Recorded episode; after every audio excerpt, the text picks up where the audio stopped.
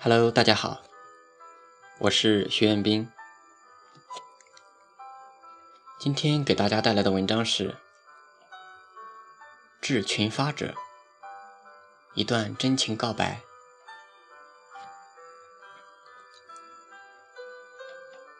今天看了下日历，原来已经二十八号了。越来越觉得这时间都是飞一样的过去了。是哦，马上要国庆节了，节假日要来了，你准备好迎战了吗？不过我说的迎战，并不是指假期，而是你会收到的群发消息。每逢佳节，这种群发消息就层出不穷，以至于很多人都抱怨自己的手机快废了。从这一点也看出，一个好的手机是多么的重要。但这还能说明一点，就是你人缘好。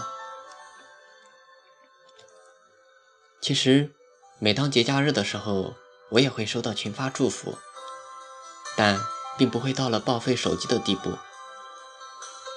首先，我真的非常感谢你们，在这个社会上，你们是除了幺零零八六之外，另一个。能在节日就想到我的人，这话说的我自己都感动的不行不行的。平时我们很少聊天，或者说从成为好友的那一天就没有聊过。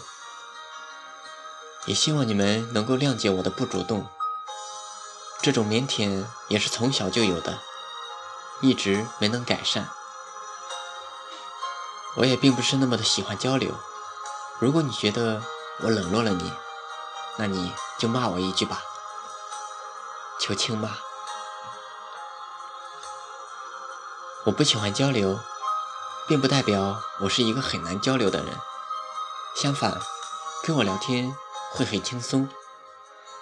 我也并不喜欢拿着架子说话，有什么就说什么。避讳的多了，距离也就远了。距离远了，还能做朋友吗？或许你觉得不知道该怎么和我开始，其实很容易，一个简单的问候，然后闲聊就行。无论什么话题，我都会接受。哦，也不是什么话题都行，只要你不反人类就行。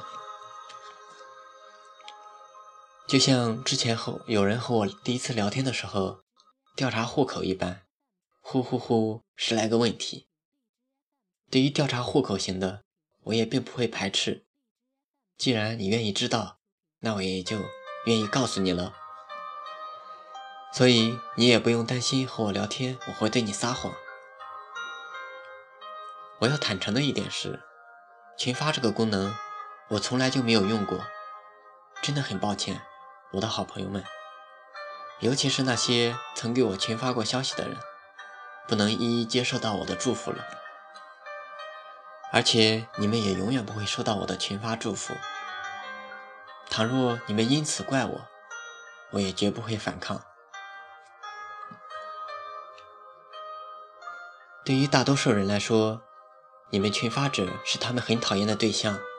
其实我也觉得你们确实做的有些不对。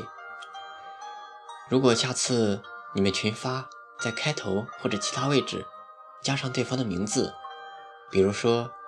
你要给我群发消息，在前面加上“冰冰”两个字，哪怕你是给我推销产品的，我都会觉得你更加用心了。哦，对了，如果你们的群发能发一些更有意义的消息，是不是更好一点呢？不要动不动就是清理人，不转就不是中国人之类，你知道吗？我从来不会主动删好友的。所以，你也不用担心会被我删掉。或许你会问，什么才叫有意义的群发呢？比如说我所在的地区第二天的天气，但不要给我发外地的就行。我明明在南京，你非要给我发个墨尔本的天气，你说我能不生气吗？好了，就说到这儿了。我不排斥你们群发，群发功能是一个很不错的功能。我只希望你们能够好好利用它。